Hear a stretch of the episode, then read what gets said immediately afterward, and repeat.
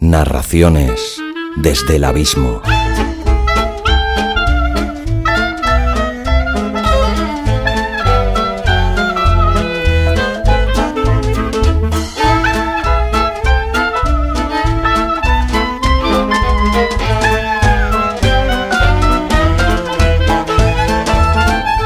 Hola abismeras y abismeros, os doy de nuevo la bienvenida a Narraciones desde el Abismo que hoy llega a su décimo noveno capítulo.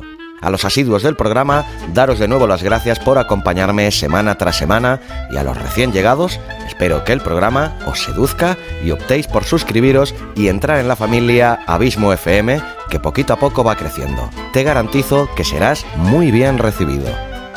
Si eres de los recién llegados, decirte también que este es un programa que humildemente intenta darte a conocer a autores desconocidos y obras relegadas al abismo del olvido. Si tienes una narración olvidada en un cajón o un disco duro o conoces a alguien que la tiene, no dudes en ponerte en contacto conmigo en contacto arroba abismofm.com. Podrás ver tu obra narrada en formato audiorelato en este podcast.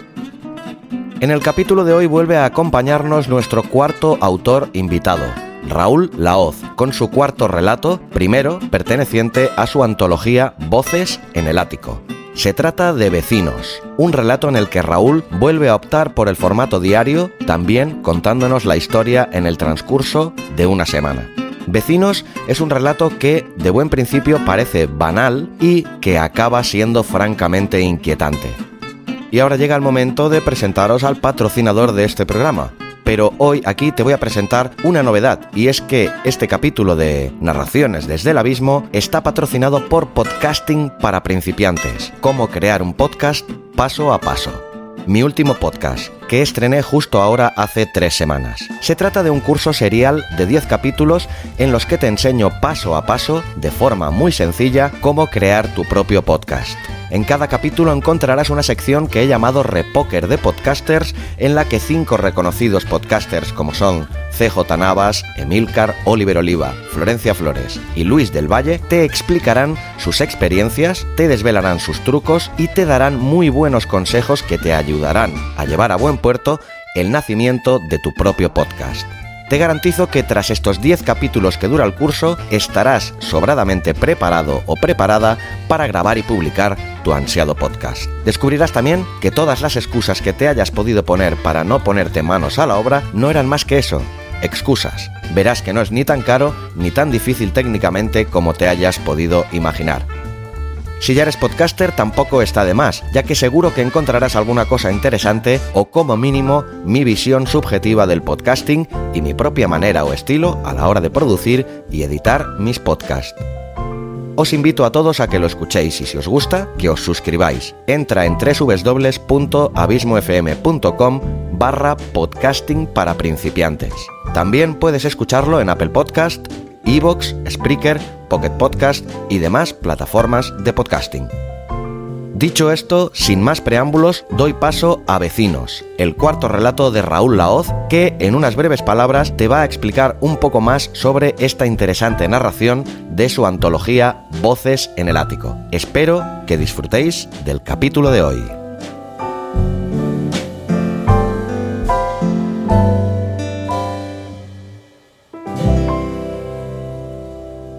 Vecinos es un poco también, casi parece un diario, aunque no lo es, te van pasando van pasando los días y el principal tema del, de vecinos es el para mí es el tema un poco casi como las, de la soledad de Heimdall, pero aún peor. Es el tema de que muchas veces en esta sociedad eh, vamos a trabajar, cogemos el coche, o sea, cogemos el coche, vamos a trabajar, trabajamos, volvemos a casa y ya está. Mucha gente desconocemos quién es la persona que vive puerta a puerta con nosotros, o quién es el de vecino de arriba, o qué circunstancias tiene la vida. Desconocemos a quien tenemos al lado y eso como sociedad es algo un poco triste. La verdad que sí. Es, es triste de decir que no tenemos ese contacto humano, no lo tenemos. Y si hablamos con alguien, lo hacemos a través de las redes sociales. ¿Qué hablar es ese? ¿Qué forma de hablar Sí. es esa? No, es, es que es- esa forma de, hablar, las ideas además, yo no sé si te habrá pasado a ti, a nosotros a mí me ha pasado alguna que otra vez que escribes algo por un WhatsApp y dices, oye, ¿por qué me dices esto? Y dices, hostia, mi intención no es ofenderte. Pero claro, no hay ese contacto humano, no hay ese mirar a los ojos de la persona con la que estás hablando. Y entonces un poco eso es lo que va a este, este vecino, es decir, de perder ese contacto humano con el de al lado. Porque decía que el, WhatsApp lo que hace es eso, no tiene tono, ¿no? no tiene y se puede interpretar de mil maneras. Tú lo puedes decir en un tono totalmente jovial y, y el otro tomárselo como si le estuvieras insultando. Claro, pero ¿por qué? Porque no sé cómo está el otro de enfrente. No conozco, o sea, no conozco, no, sí que conozco a esa persona, pero no conozco su estado actual. Igual es que está pasando ahora por una depresión, igual ahora esta, esa mañana tiene una discusión con su mujer o con su jefe y está con los nervios a flor de piel, cosa que cuando si lo ves directamente a esa persona lo ves y dices, pues, pues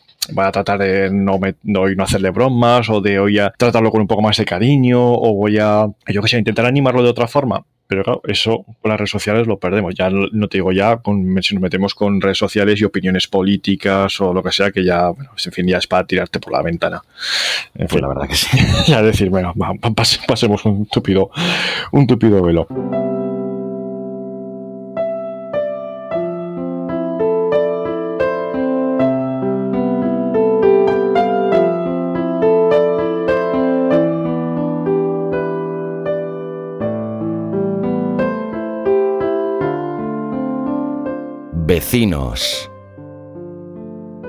Lunes.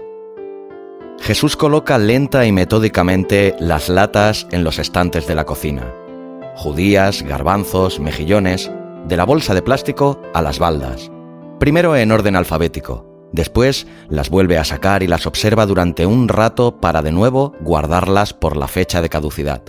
Tarda más, pero le parece una ordenación más satisfactoria. Corre la cortinilla de la cocina para que entren los últimos rayos de sol. Entonces la ve, al otro lado.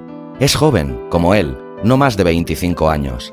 Delgada, tiene el pelo largo y unas ojeras marcadas. Su piel es blanca, casi lechosa. La boca es grande y sonríe de forma casi infantil mientras se lleva la mano derecha al pecho. Están a escasos dos metros de distancia, en medio, un estrecho patio de luces de menos de una zancada por el que transcurren tuberías de desagüe y donde los insectos suben y bajan por la descorchada capa de pintura blanca. La caída es de casi 10 metros. Si se lo propusieran, se podrían tocar. Jesús decide estirar el brazo y pone la mano en disposición de ser estrechada, mientras sonríe de forma agradable. Ella, de repente, cierra la ventana de su cocina dejándole con una expresión bobalicona en la cara. Martes. Tras colocar la comida en su sitio, Jesús decide abrir la ventana de la cocina. A través de la cortinilla blanca le parece ver a su nueva vecina, tarareando algún tema irreconocible mientras prepara la cena. Un pequeño hilo de humo proveniente de la olla sale hacia la luna, elevándose para tomarse invisible a los pocos metros. Jesús juega con los pliegues de la cortinilla, nervioso. Cuando se decide, el canturreo ya está lejos, mezclado con los ruidos de una televisión como fondo. Vuelve a correr la cortinilla y cierra la ventana. Miércoles.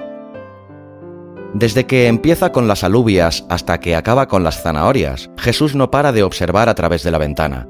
Termina de ordenarlas todas, incluso recolocando las de otros días, pero ella no aparece, Tan solo hace acto de presencia un enorme gato de raza desconocida y con un pelaje en diversos tonos de marrón, sentándose en el alféizar cuando le viene en gana. Sintiéndose frustrado, cierra la ventana, pero con tanta fuerza que el cristal se resquebraja por varios sitios. El gato huye despavorido hacia dentro de la casa. Entonces aparece ella. Piensa que la ve como a través de los ojos de una mosca, múltiples facetas de una misma persona, Decide abrirla rápidamente y descorre la cortinilla, con algo de nerviosismo. Estoy bien, le dice señalando a la vez al cristal. Ha sido tan solo un accidente doméstico, ya se sabe, en estas casas tan viejas. La joven se queda paralizada, cayéndose al suelo el alisador de pelo que llevaba entre las manos. Solo lleva una toalla blanca por encima. Con una mueca de desagrado, cierra su ventana y la cortina. Jesús maldice su torpeza y cierra también su ventana, pero con más cuidado. Jueves. La bolsa de plástico verde está sobre la encimera, permaneciendo cerrada durante varios minutos. Lentamente, con desgana, va sacando los botes para después colocarlos de forma apática en los estantes. Al otro lado, el gato observa sin perder detalle, como una vecina cotilla, fijándose en el más mínimo elemento. Al rato, regresa con celo y unas tijeras y con sumo cuidado va colocando tiras sobre las rajas del cristal. El animal parece ahora extasiado en la tarea de su vecino, aunque a Jesús le parece una solución cutre. Cuando acaba, se da cuenta del peludo observador. Molesto, le tira el rollo de celo, el cual, tras acertar en su objetivo, sale rebotando hacia el interior de la otra cocina. Jesús se agacha inmediatamente, como el niño que acaba de hacer una trastada y reza para que no lo hayan visto. Al minuto vuelve a asomar la cabeza. No hay rastro de gato, de chica o de celo. Piensa en qué hacer para recuperar el rollo. Gritar a través de la luna, presentarse en su casa, dejar una nota en el alféizar de la ventana. Le parecen horribles. Al final confesaría por qué lanzó el celo contra el gato. Sabe que miente fatal. Cierra su ventana.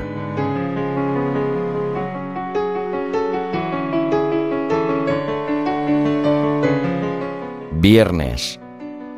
No es hasta que el último bote de zanahorias es colocado en la estantería que aparece ella. Jesús se coloca al lado de su ventana. No pretende asustarla. La chica empieza a preparar la cena, una ensalada de pasta parece ser. Está tranquila, canturreando otra vez, con una voz suave y dulce a sus oídos. Está decidido a girarse para hablar con ella cuando lo ve. Un joven de su misma edad, también delgado y paliducho, con rastas hasta mitad de espalda y un porro medio consumido en la boca. Se acerca por detrás a ella, abrazándola y besando su cuello entre calada y calada. A pesar de un reproche inicial, ella se vuelve para besarle y después ambos desaparecen por la casa entre risas. Por el rabillo del ojo ve cómo el gato le observa, conocedor de que está ahí, aunque no lo tenga localizado. Qué afortunado eres, piensa Jesús, de que ya haya recogido todos los botes, que si no, volverías a comprobar mi buena puntería. Sábado. Nadie, ni siquiera el gato, se ha manifestado por ahí en todo el día. Por mucho que reordene las estanterías, al colocar el último bote no aparece nadie. Las ventanas cerradas, las cortinas sin descorrer. No es hasta bien entrada la noche cuando oye unos gritos. Una enorme humareda negra sale de la ventana de su vecina y unos intensos colores rojos se reflejan por la vivienda. Al momento, sus vecinos se asoman entre toses al patio de luces, llevando él al gato que maulla desesperado en su regazo. Jesús se queda mirándolos, sin moverse ni un centímetro. Ellos gritan pidiendo ayuda, pero nadie les hace caso. El humo aumenta y las llamas parecen avivarse gracias a la ventana abierta. Decidida, la chica se sube al pequeño alféizar sopesando con las piernas si puede llegar al otro lado, mientras su novio la sujeta de la falda. No es mucha la distancia, pero aún así no alcanza. Al rato, Jesús decide correr la cortinilla y abrir la ventana. La pareja se queda boquiabierta. Vamos, pasad, yo os ayudo, les dice apresurado mientras pone un pie en su vano y el otro en el de sus vecinos. Extiende su mano para cogerla de la muchacha, pero ésta le hace caso omiso y da un salto, metiéndose rápidamente dentro de la cocina de Jesús. Acto seguido, su novio hace lo mismo y llega al otro lado, mas el gato se escabulle de él, completamente histérico, precipitándose al vacío. Todos ahogan un grito, pero solo les llega un ruido seco y duro como respuesta. A continuación, el vecino se mete dentro. Jesús, entre dolido y estupefacto, también regresa a su casa mientras oye a lo lejos las sirenas de los bomberos. La pareja se abraza durante unos segundos hasta que ella sufre de arcadas. ¿Qué es ese pestazo? Dios mío, a veces entraba un olor raro a casa, pero pensaba que era de las tuberías. No, Cari, el olor viene de aquí, de estas baldas. ¡Qué asco! Fíjate, hay botes y botes de comida ya descompuesta y rancia. Vámonos, anda, nos tiene que ver algún médico y hay que llamar a nuestros... La conversación para Jesús se tornó cada vez más y más difusa como en los últimos momentos de un eco. Domingo, Mientras coloca los botes de la compra, Jesús mira al estrecho patio de luces por el que transcurren tuberías de desagüe y donde los insectos suben y bajan por la descorchada capa de pintura blanca, ahora negra de hollín. La caída es de casi 10 metros.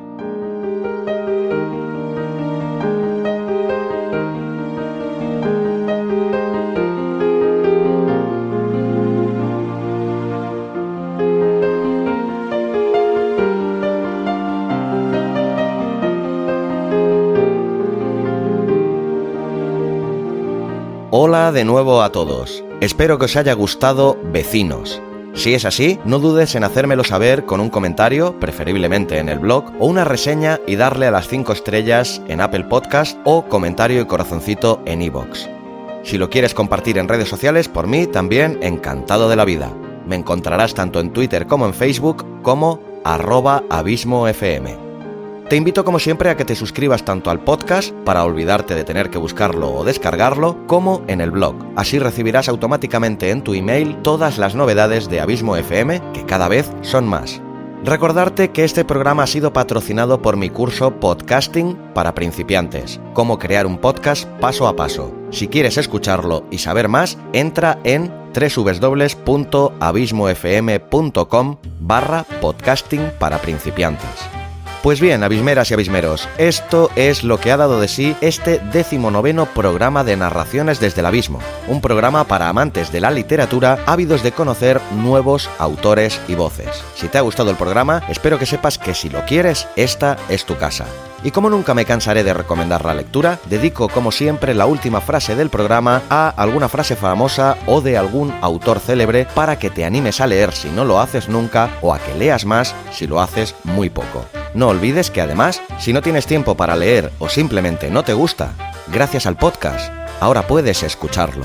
La frase de hoy se la debemos a Lluís Carles Viada y Lluc, escritor, periodista y publicista catalán de finales del siglo XIX y principios del XX, que nos dice lo siguiente. Al verme de mis libros rodeado, no envidio más riqueza ni otro estado. Hasta la semana que viene.